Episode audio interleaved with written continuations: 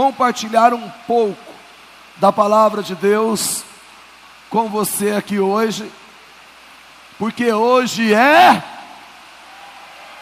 diga comigo, hoje é Páscoa. Quem está comigo, diga, hoje é Páscoa. Que bênção! A Páscoa é uma festa cristã e uma das maiores festas cristãs. O Natal não é uma festa cristã. O Natal é uma festa pagã. Natal celebra-se nascimento. Páscoa celebra ressurreição. Amém. Glória a Deus. Foi no domingo como esse que Jesus ressuscitou. E Jesus ressuscitou para uma obra redentora na minha vida e na sua vida. Eu quero ler junto com você Êxodo capítulo 12, versículo de número 11. Êxodo 12, 11 diz o seguinte: Ao comerem, estejam prontos para sair Diga comigo, ao comer, esteja pronto para sair. Amém? Novamente, ao comer, esteja pronto para sair. Aí Moisés completa dizendo o seguinte: cinto no lugar, sandália nos pés e cajado na mão. Cinto no lugar, sandália nos pés e cajado na mão comam apressadamente. Esta é a Páscoa do Senhor. Diga aleluia. Olha que interessante. Ao comer, que vocês estejam prontos para sair. Aqui Moisés estava falando sobre a saída do Egito para Canaã faz-se referência da mudança do Egito para Canaã. Então Moisés ele deu uma instrução: olha, ao comer, esteja pronto para sair, cinto firme, sandália nos pés, cajado na mão. Ao comer, comam e saiam depressa, porque é a Páscoa do Senhor. No versículo 12 ele diz o seguinte: Naquela mesma noite passarei pelo Egito e matarei todos os primogênitos, tanto dos homens como dos animais, e executarei com juízo sobre todos os deuses do Egito. Eu sou o Senhor. O sangue será um sinal para indicar as casas que vocês estiverem Diga bem forte: o sangue será um sinal para indicar as casas que vocês estiverem. Quando eu vir o sangue, passarei adiante, a praga de destruição não os atingirá quando eu ferir o Egito. Olha que interessante esse texto. Aqui, quando eu leio, eu entendo que Lucas, talvez Lucas, talvez Paulo, escreveu em Atos, Atos dos Apóstolos. E ali, o evangelista Lucas ele diz o seguinte: creia no Senhor Jesus Cristo e será salvo tu e a tua casa. Amém? Por que, que eu entendo que Lucas escreveu isso aqui nesse texto? Porque aqui nesse texto, a ordem era: matem um cordeiro, pegue o sangue do cordeiro, coloque nas portas. E aonde tiver o sangue, o anjo da morte não entra. Aí dá-se o nome de Páscoa, que é passagem. O anjo da morte passava as casas que estavam marcadas pelo sangue. Pastor, o que tem a ver isso com Atos 16, 31? Entenda que quando tem um crente dentro da casa, ali tem marca do sangue, e ali o anjo da morte não pode entrar. Por isso, creia no Senhor Jesus Cristo, e será salvo você e a sua casa, porque você, crente, é o responsável pela marca do sangue na tua casa. Eu não sei o que Deus vai fazer, mas Ele vai ter que salvar a tua casa, Ele vai ter que salvar a tua família, por amor a você. Lembre-me também de Sodoma e Gomorra, quando Abraão intercedeu por aquela cidade, e por amor a Abraão, uma família foi salva inteira da destruição de Sodoma e Gomorra, exceto um que desobedeceu e olhou para trás e virou uma estátua de sal.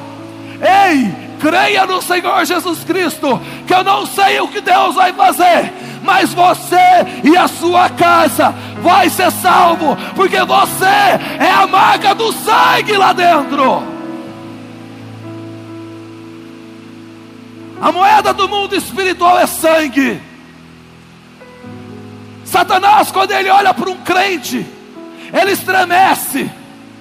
Por quê?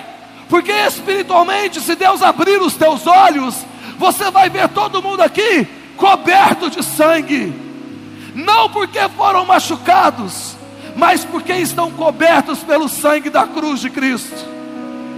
Por isso o maligno não pode te tocar. Ah, pastor, mas tocou. Meu querido, ele está lascado.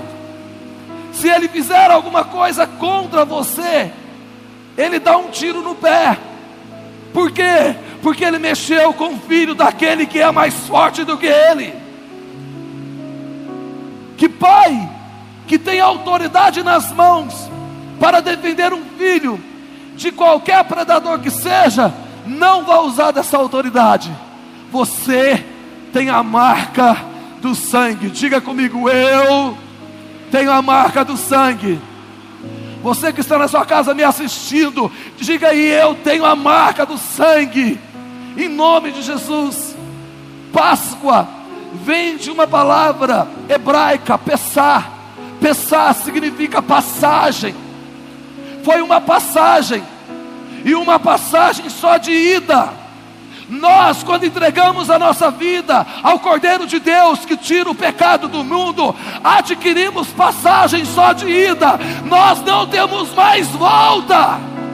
Quem já pisou no Santo dos Santos, em outro lugar, mesmo que tente, não vai conseguir viver. Já teve contato com o sangue, já teve contato com a presença. Por isso, eu sou totalmente contra a teoria do desviado. Eu nunca acreditei em desviado. Me desculpa, talvez eu estou falando com alguém aqui que se classifica como desviado. Deixa eu falar para você que talvez está na condição de desviado. Você nunca foi desviado. Agora, pastor, então por que, que eu saí da igreja? Porque você não teve contato com o sangue, porque aquele que tem contato verdadeiramente com Jesus, nunca abandona Jesus, nunca larga Jesus, porque Jesus é a fonte de tudo que eu e você precisa. E na Páscoa, isso fica muito claro para nós cristãos. Na Páscoa, isso fica muito evidente para nós cristãos, porque a Páscoa a, fala de passagem, mas é uma passagem do Egito para Canaã. Diga bem forte: do Egito para Canaã. Vou beber água aqui porque eu tenho que falar forte por causa da chuva.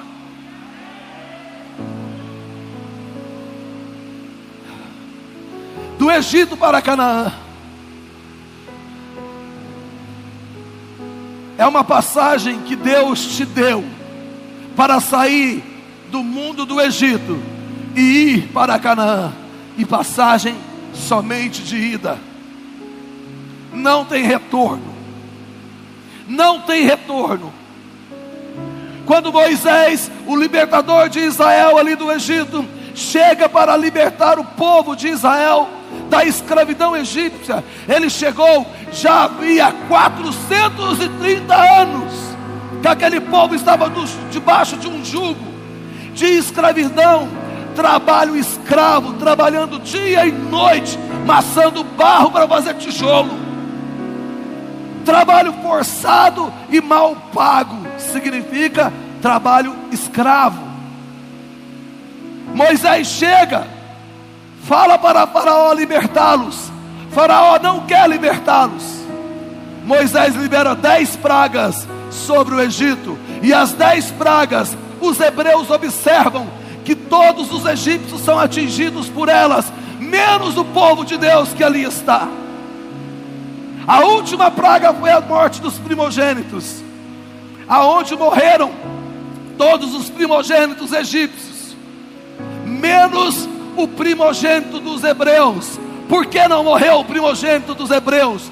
porque era Páscoa, tinha sangue, o anjo da morte passava aquela casa. E por causa disso, aquele primogênito era guardado. Penso aqui comigo, com certeza existia algum primogênito hebreu difícil, rebelde, complicado, mas por causa da marca do sangue, que o pai, ou que a mãe, ou que algum familiar colocou lá, aquele primogênito foi poupado. Ei, muita coisa não acontece na tua casa, porque tem alguém com a marca do sangue poupando a tua casa, poupando a tua família de males que você jamais imaginou. Por isso a Páscoa para nós não é apenas uma festa anual. A festa anual é um lembrete que nós temos. A festa anual é celebrada pelos, pelos hebreus ortodoxos, israelitas ortodoxos, porque eles ainda esperam o Messias. Mas para nós que cremos em Jesus, que entendemos a Bíblia Sagrada de Gênesis a Apocalipse, nós entendemos que o Cordeiro de Deus, que tira o pecado do mundo, já foi enviado, já foi morto, não tinha defeito algum, ele era o primogênito da criação. E ele desverteu o sangue dele ali na cruz. Para nós, então, Páscoa deixa de ser apenas uma festa para ser um estilo de vida, saída do Egito para Canaã. O que Deus fala aqui hoje para você e para você que me vê em casa, saia do Egito. Definitivamente, saia do Egito. Quando eu digo saia do Egito, eu estou orientando, deixe a tua vida mundana para trás e vai em direção à terra prometida, aonde mana leite e mel. Pastor, mas deixar o mundo, deixar o Egito é muito difícil. E aonde na Bíblia diz que é fácil? É muito difícil, sim sair do Egito e ir para Canaã, tem que deixar de transar, tem que deixar de fornicar, tem que deixar de usar maconha, cocaína, crack, tem que deixar muitas coisas que tem no Egito. Não é fácil, mas é o único caminho que você tem para chegar a Deus é o caminho de Canaã através da pessoa de Jesus Cristo. Ele é o caminho, a verdade e a vida. Ninguém vai ao Pai se não for por Ele. Eu prefiro passar todo o sacrifício que tenho que passar para deixar o Egito e estar com Deus um dia do que morrer no Egito, porque o inferno é real. Tema da mensagem de ontem. O inferno existe. Já tem se levantado aí falsos profetas, aonde estão dizendo que o inferno não existe, que não é literal. Mentira. De capa a capa, mais de 100, é, é, mais, de dez, mais de 100 vezes é citado que o inferno é real na Bíblia Sagrada. Cuidado com o que você assiste na internet, irmão. Cuidado com o que você ouve na internet. Porque tem pessoas que às vezes ouvem e fica confusa. Não se confunda, não, meu querido. Você tem pastor e pastora, você tem líder, você tem Bíblia Sagrada para ler. Não se confunda, não. O inferno existe. Ele não foi criado para mim nem para você. Ele foi criado para Satanás e os teus demônios. Porém, alguns interessados no inferno querem ir para lá.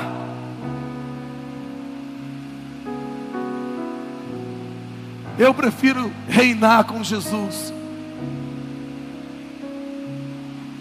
No mundo tereis aflições, mas tem de bom ânimo, porque eu venci o mundo. É a referência que eu tenho.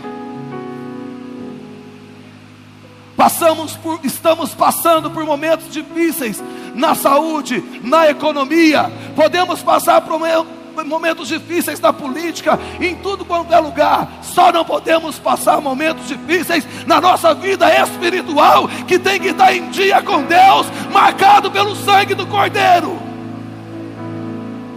Porque é o que me garante.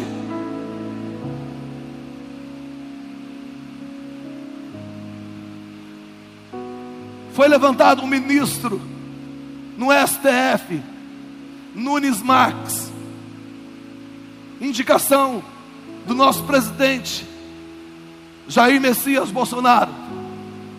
Esse ministro, que defende a família, diferente da maioria de lá. Esse ministro, preocupado com pessoas que têm tirado a vida, porque não tem lugar aonde buscar a Deus, tem que ficar trancado dentro de casa ouvindo e assistindo Rede Globo de televisão que mais mata do que informa alguma coisa. Esse ministro assinou uma liminar declarando que todos os templos religiosos no Brasil passem a funcionar dentro das regras sanitárias e dentro dos dentro das ordens da OMS. Agora, não tem prefeito que fecha mais a igreja, não tem governador que fecha mais a igreja, não tem presidente da república que fecha a igreja. Foi decretado lá pelo ministro Nunes Marques. Agora tem culto, irmão. Pastor, e alguém pode derrubar essa liminar? Só o plenário do próprio STF. E quando essa liminar for para o plenário, aí eles vão julgar. Duvido muito que eles vão derrubar. Mas enquanto não vai para plenário, continua valendo. Ninguém fecha a porta da igreja mais. Agora vai entrar em junho mais um ministro do STF e um ministro também de direita para poder nos defender, porque nós estávamos à mercê. E sabe o que, que é isso? pessoas que deixaram o Espírito Santo fazer uma obra na sua vida, dobra os seus joelhos e ora pelo seu país, é fruto de oração. É fruto de oração, é a oração da igreja que tem movido os céus em favor do seu país, é a oração da igreja que traz a vacina vir direto para o município de Senador Canedo, sem passar pelo Estado, é a oração da igreja. Páscoa é despedida do Egito. O problema não é sair do Egito e ir para Canaã.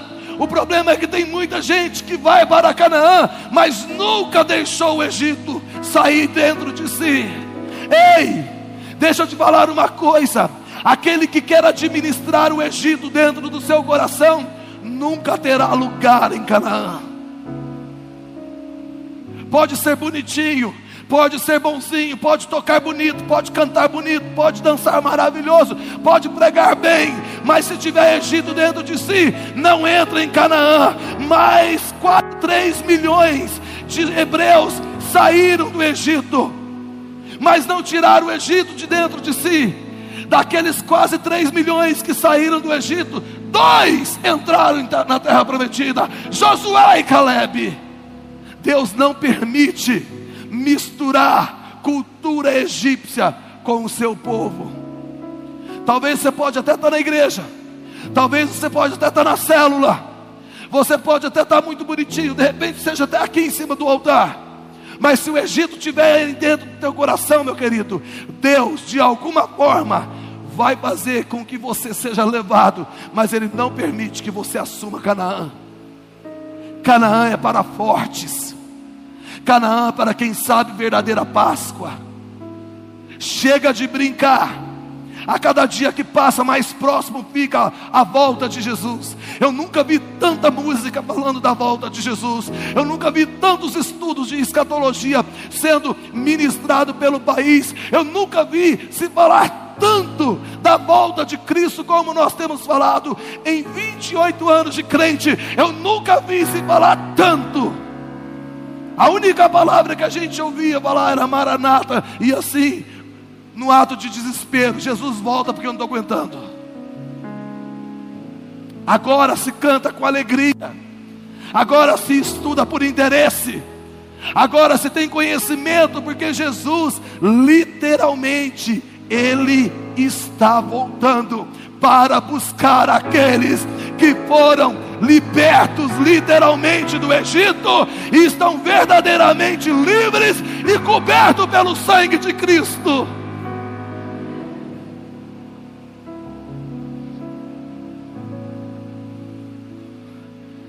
Quatrocentos e trinta anos, quase onze gerações.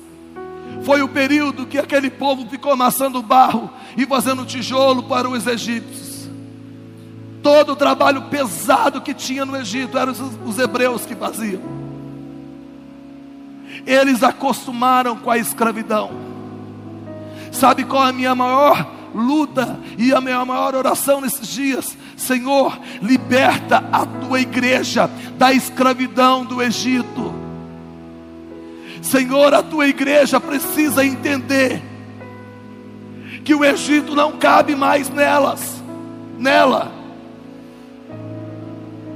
Ah, pastor, mas o senhor fala do Egito. Olha o que, que me disseram. Pastor, por que, que o senhor levou, levou o mundo para dentro da sua igreja? Muito interessado na pergunta, eu disse: Me explica, pelo amor de Deus, o que, que foi que eu fiz que eu quero desfazer? O que, que eu levei o mundo para dentro da igreja? Pastor, na igreja sua não tem doutrina. Aí eu falei: me explica, pelo amor de Deus, o que, é doutrina, que eu quero aplicar a doutrina na minha igreja. O mundo que o Senhor levou para dentro da sua igreja, na sua igreja tem luz, a sua igreja é preta. Aí eu disse para ela: certo, qual a cor da tua? A minha é branca. Tem um punhado de boteco branco lá. Você levou o boteco para dentro da igreja? Ei! As pessoas estão esquecendo que não é cor de parede nem estratégia de trabalho que se faz uma igreja. Se faz uma igreja é pregando a palavra e ensinando eles a saírem do Egito e pegar a passagem direto para Canaã. E é isso que faz a diferença. Podia ser amarela, podia ser vermelha. E se colocasse vermelha, ainda falava que era templo de Satanás podia ser qualquer cor. Se não pregar a palavra, se não olhar na cara e disser que o inferno existe, e se você não se converter, você vai para o inferno, aí não tem efeito nenhum. Precisa se pregar a verdade, precisa se pregar a palavra, sem medo.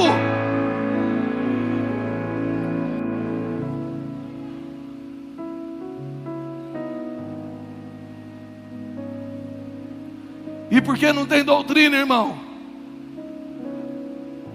Na sua igreja. Vocês vestem de qualquer maneira.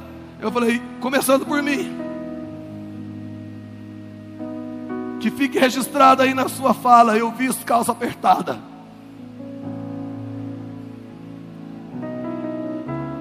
Pois é, tem que colocar doutrina na tua igreja. Como é que eu faço? Me ensina que eu vou fazer. As irmãs precisam vestir roupas de mulheres. Falei, beleza, que mais? É assim que é a doutrina na minha igreja. Eu falei, pois é, na minha igreja as mulheres também vestem roupa de mulher.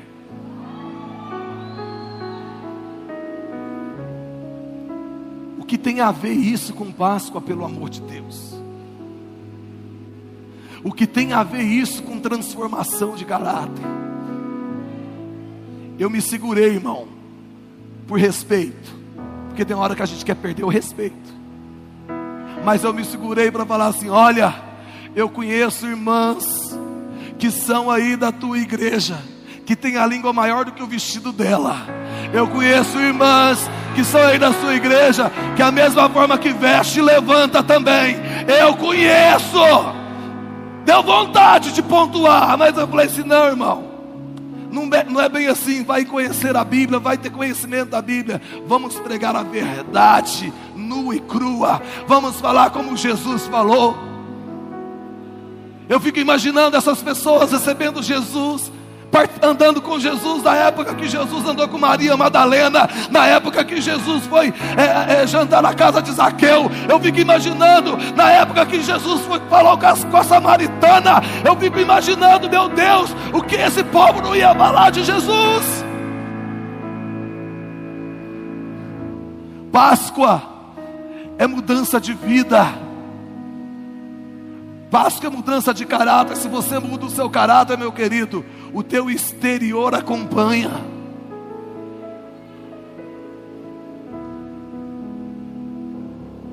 Páscoa é deixar literalmente o Egito e ir para Canaã, sem lembrar do Egito. Êxodo conta a história, inclusive a palavra êxodo é isso, é travessia, é mudança, êxodo. O êxodo do, pessoal, do, do povo de, do, de Israel do Egito é marcado por muitas coisas que eu vejo até hoje na igreja. O povo saiu de 430 anos de escravidão. Aí começa a reclamar. Estava escravo e tinha gente que fala assim: era melhor a gente morrer lá no Egito do que morrer afogado nesse mar. Quem disse a eles que eles iam morrer afogados? Infelizmente, dentro da igreja a gente encontra muitas pessoas com esse tipo de comportamento, de comportamento escravo.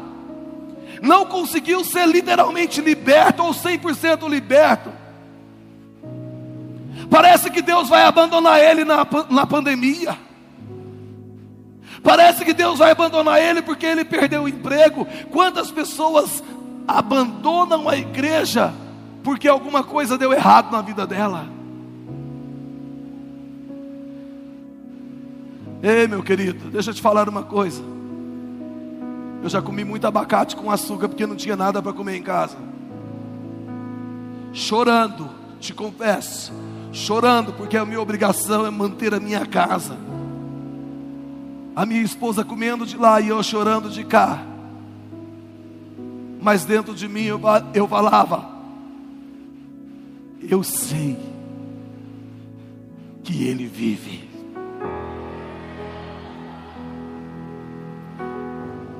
E isso é o que me dá esperança.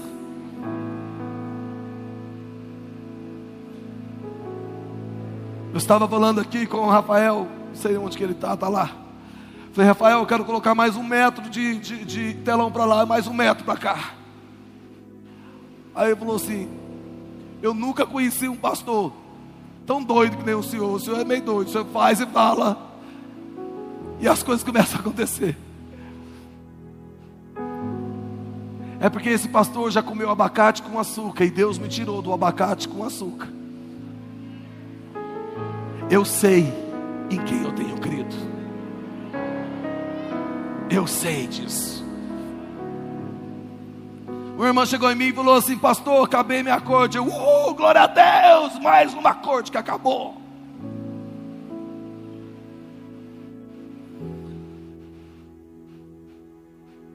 Pastor, mas o senhor não tem sentimentos. A pessoa deve estar triste, eu sei. Mas eu também sei que ele vive e vai sarar a ferida que foi feita na vida dela. Meu irmão, tudo que eu já passei na vida me ensinou a confiar demais em Deus. Desculpa aqueles que desconfiam, mas eu confio demais em Deus. Nunca passamos uma situação economicamente falando, como igreja, tão complicada como nós temos passado esses últimos três meses. Mas deixa eu te falar uma coisa: eu sei que o meu redentor vive e isso me basta. Eu deito e durmo tranquilo porque o Deus que cuidou de mim lá atrás é o que cuida de mim aqui hoje, o que vai cuidar de mim lá na frente. Ele estará comigo todos os dias da minha vida, é promessa.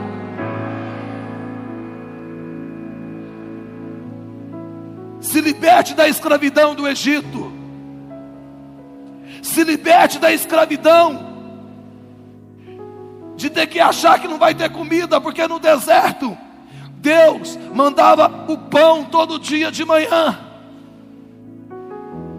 No deserto, tinha coluna de fogo para aquecer o povo à noite. No deserto, tinha nuvem para tampar o sol durante o dia. Se veja assim, Deus trabalhando para você coluna de fogo à noite, nuvem durante o dia. Deus trabalha para você de noite, de dia, de noite, de dia. Deus está trabalhando para você todo o tempo, o tempo todo. Pastor, e por que está acontecendo isso comigo? Eu não sou Deus.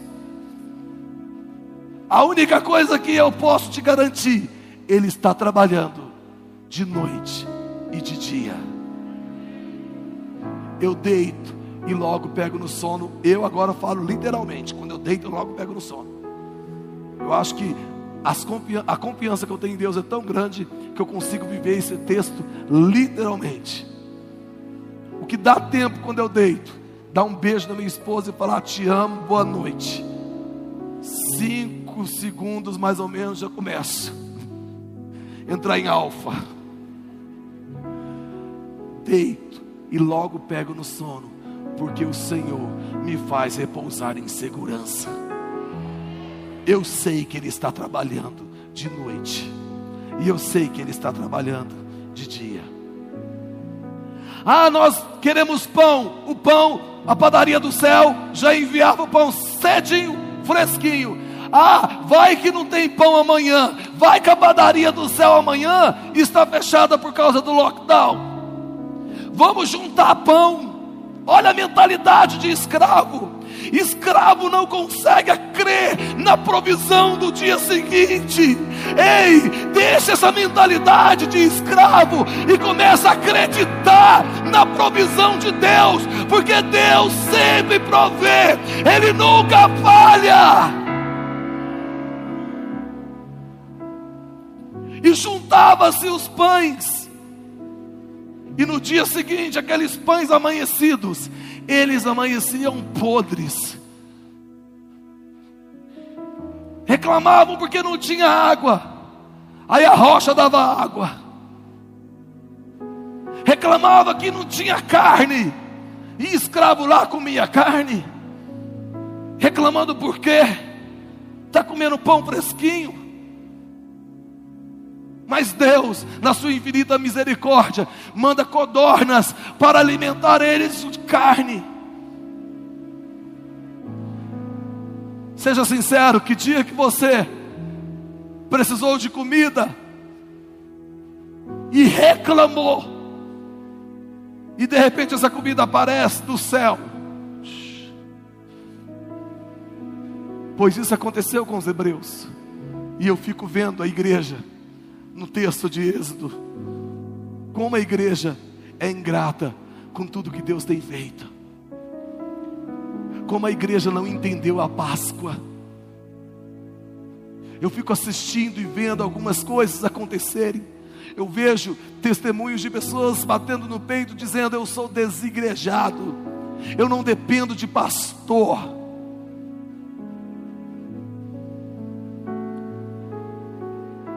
e nem da Bíblia Sagrada. Porque se uma pessoa assim fala que entende a Bíblia Sagrada, ele rasgou algumas páginas delas.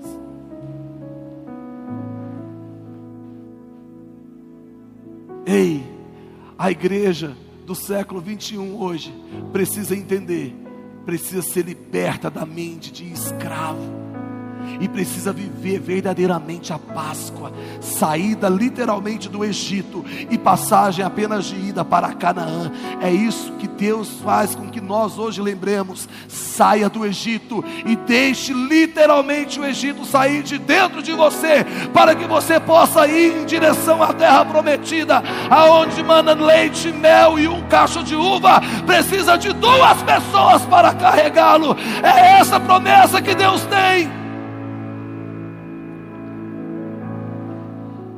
Deus tem essa promessa? Tem.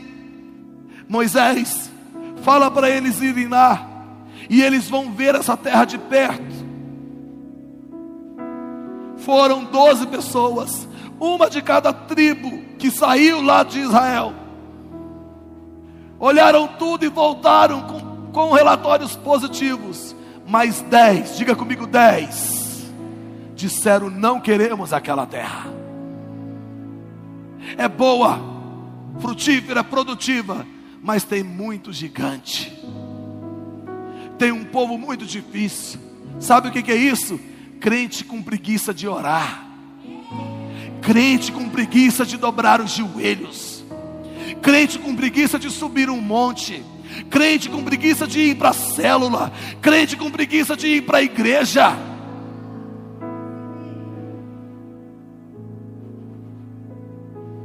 Porque crente que não tem preguiça na tua vida espiritual, quando ela vê um gigante, ela fala assim: Deixa comigo, eu tenho uma pedrinha aqui pequenininha, mas é o suficiente. Eu vou contra ti em nome do Senhor dos Exércitos e eu derrubo ele.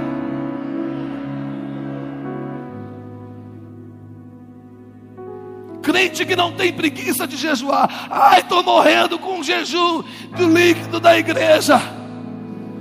Então morre e vai para o céu. Morrer jejuando é benção, irmão. Ai, está me dando trimelique. Tenha trimelique. Mas siga firme no, no propósito.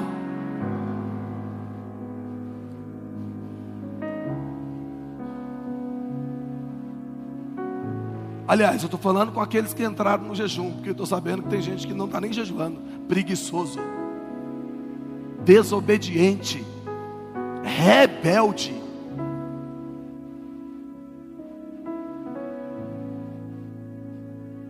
Por quê, pastor? Porque foi sair, saiu daqui de cima desse altar. E quando sai de cima do altar é ordem, tem que obedecer.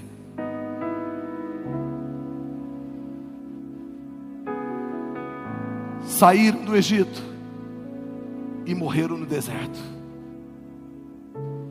Porque só sair do Egito não significa nada.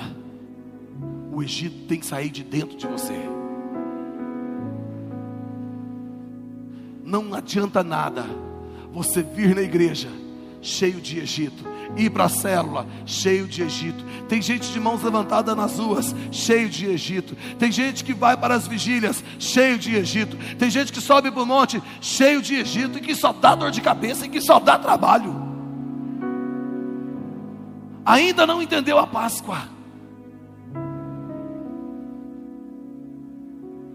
Ainda não entendeu a expressão Cordeiro de Deus que tira o pecado do mundo que João Batista anunciou, não entenderam.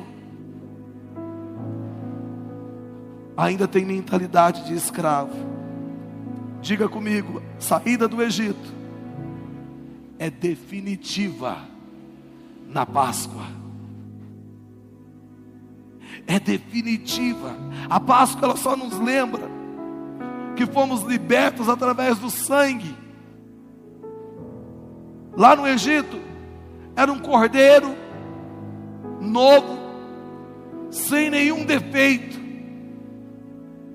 com menos de um ano, tinha que ser imolado, o sangue tinha que ser derramado. No Calvário, um cordeiro novo, três anos de ministério apenas, sem defeito algum, não tinha um pecado sobre Jesus, não tinha uma unha. Pilatos, Herodes, todos tentaram achar alguma coisa contra Jesus, mas não conseguiram achar. Jesus, quando Satanás reuniu ali em cima do Calvário, quando Jesus disse: Está consumado, o inferno se reuniu em cima ali do Calvário, o céu se escureceu, de tanto demônio que estava lá fazendo festa, era rave dos demônios, achando que tinha matado o rei dos judeus, achando que tinha matado o filho de Deus, achando que tinha matado o salvador do mundo. Houve um tremor naquela sexta-feira que chegou até o templo, aonde existia um véu que tampava o altar. Só entrava aqui no altar o sumo sacerdote uma vez por ano. E só ele tinha acesso à glória de Deus. Quando Jesus disse: Está consumado, morreu, houve um tremor naquela terra, e aquele tremor entrou para o templo, rasgou o véu, o véu que separava a glória de Deus do povo, não separa mais hoje. Eu e você temos acesso à glória de Deus quando dobramos joelhos, quando nos arrependemos dos nossos pecados, quando nós choramos diante de Deus, somos revestidos pela glória de Deus. Isso é Páscoa. Ser revestido da glória de Deus. Deixar para trás as coisas velhas e viver literalmente tudo novo. Isso é Páscoa. Páscoa não é você vir à igreja assiduamente ir à célula assiduamente e não se converter da língua fofoqueira. Isso não é Páscoa. Da mente pornográfica, isso não é Páscoa.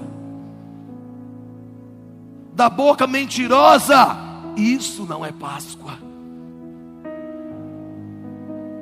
A, esta, a estatística daqueles que saíram do Egito para aqueles que entraram em Canaã. Meu Deus, é muito pouco os que entraram em Canaã. Daí eu entendo: porta larga e porta estreita. Como que quase 3 milhões morrem no deserto e só dois, Josué e Caleb, entram porta estreita. Pergunto e responda somente para você: está na lista de Josué e Caleb ou na lista do restante que, mor que morreram no deserto o seu nome? Páscoa é o que Josué e Caleb viveram. Páscoa é abandonar a vida velha não é ser um crente e mau filho, não combina. Isso não é Páscoa. Ser crente e um péssimo pai, isso não é Páscoa. O péssimo pai, quando ele se torna crente, ele tem que mudar para ser um ótimo pai. A mulher difícil, quando se converte, ela passou pela Páscoa, ela se torna uma mulher abençoada e que abençoa a sua casa. O filho rebelde, quando se converte, passa pela Páscoa, ele larga a rebeldia e começa a obedecer os seus pais.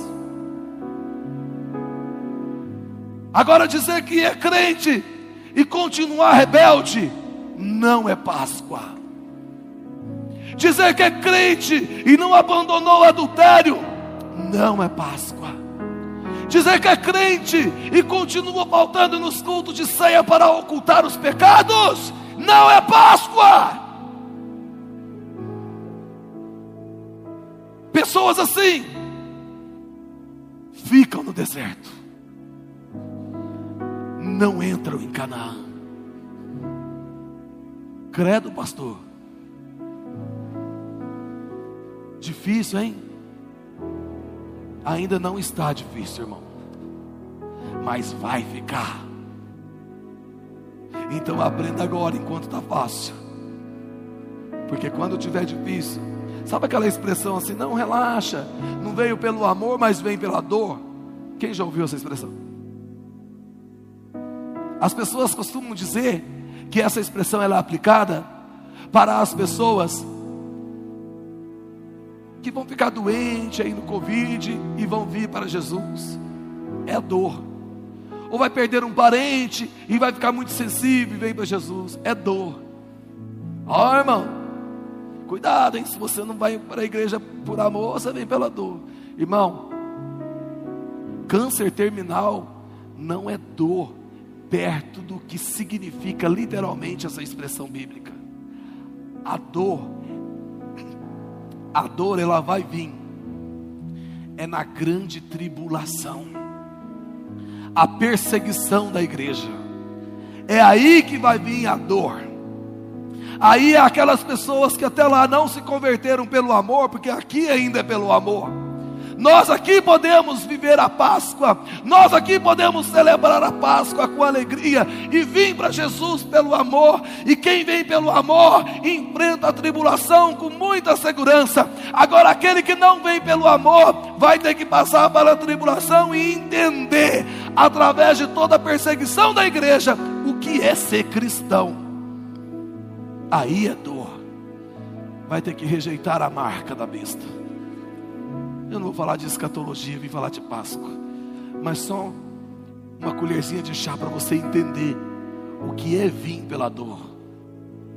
Não é uma doença, não é a perca de um filho, nem se compara o que vem, o que é vir pela dor de verdade. Diga comigo, Páscoa é ser liberto da mentira e cingir com a verdade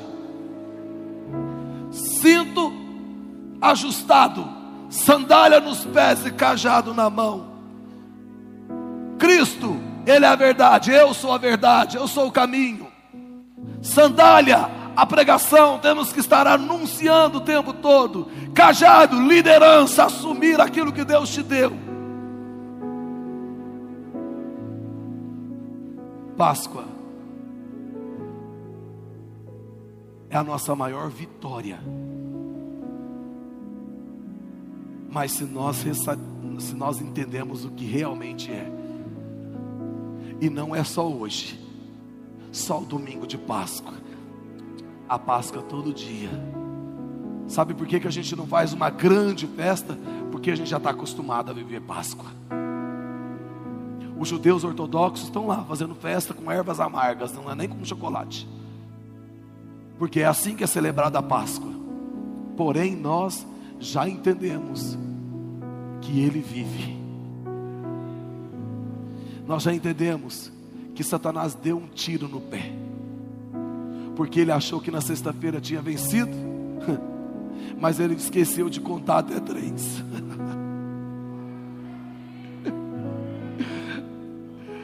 Ele contou um, acho que ganhamos.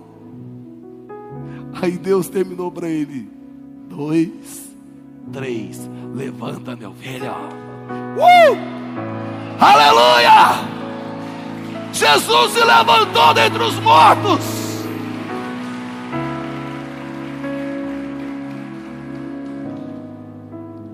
Para que a gente pudesse viver a Páscoa.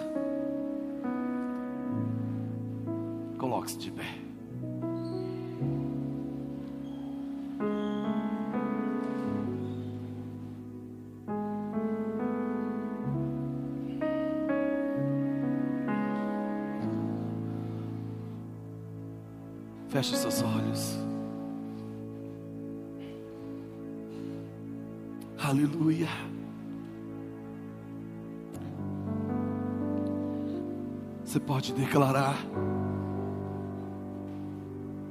Em alto e bom som. Essa verdade da Páscoa, a ressurreição